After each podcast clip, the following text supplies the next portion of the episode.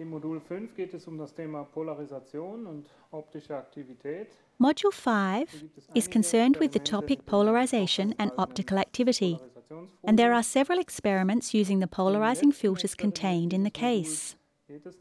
In the last experiment of this module, we measure the optical activity of a sugar solution. The students should work out how far the polarization plane is rotated by introducing an optically active medium into the light beam. To do this, we need the laser from the case with a battery,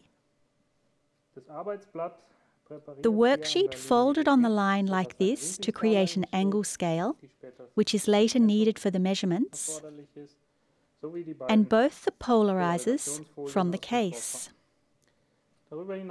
In addition, we need an optically active medium in a glass container, such as a drinking glass or a beaker from the laboratory. The most important thing is that the container has straight sides. Lastly, we need sugar as the active medium and water, preferably hot, because this increases the solubility of sugar. The laser is positioned in such a way that the beam of light passes through the glass about one and a half centimetres above its bottom and hits the angle scale in the half circle. Then the first polarizing filter is placed into the path of the light as a polarizer, in a vertical position with the short edge resting on the tabletop. The filter can be secured in place with adhesive tape. Now, the second polarizing filter is placed directly in front of the angle scale as an analyzer,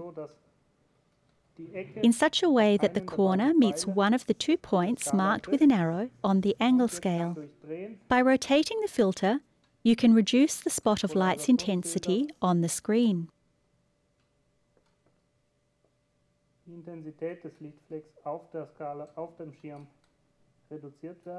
Keep tilting the polarizer until the spot of light disappears completely and then measure the angle of the polarizer's bottom edge on the scale.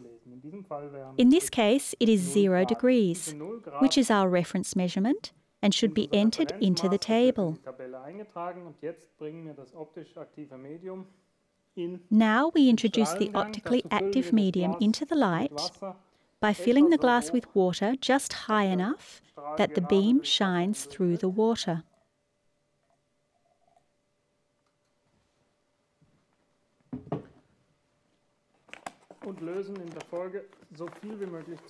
Then we dissolve as much sugar as possible in the water, that is, until the water is fully saturated.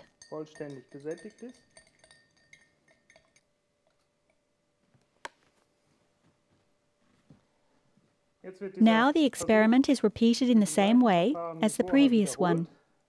Adjust the light beam so it shines in the circle.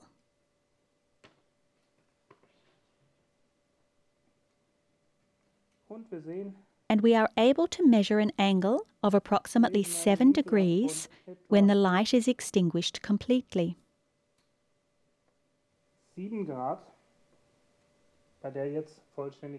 The angle of rotation is dependent on the concentration of sugar and the length of the light's path through the optically active medium, that is, on the diameter of the glass. Using this setup and this concentration as an example, we get an angle of 7 degrees. The objective of this experiment is to let the students think about what might happen if a different concentration of sugar were used. Hypotheses can easily be tested by experimenting with the amount of water. For example, by doubling the amount of water, which equates to halving the concentration. We simply measure the level of water, in this case two and a half centimetres, and fill it up to around five centimetres.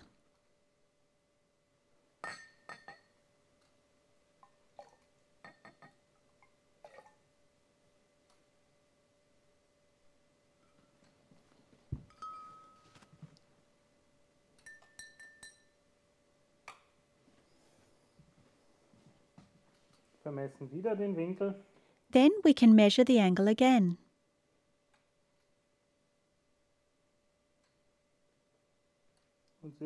Here we see that the light is extinguished completely at an angle of around 4 degrees, which is roughly half the angle measured previously.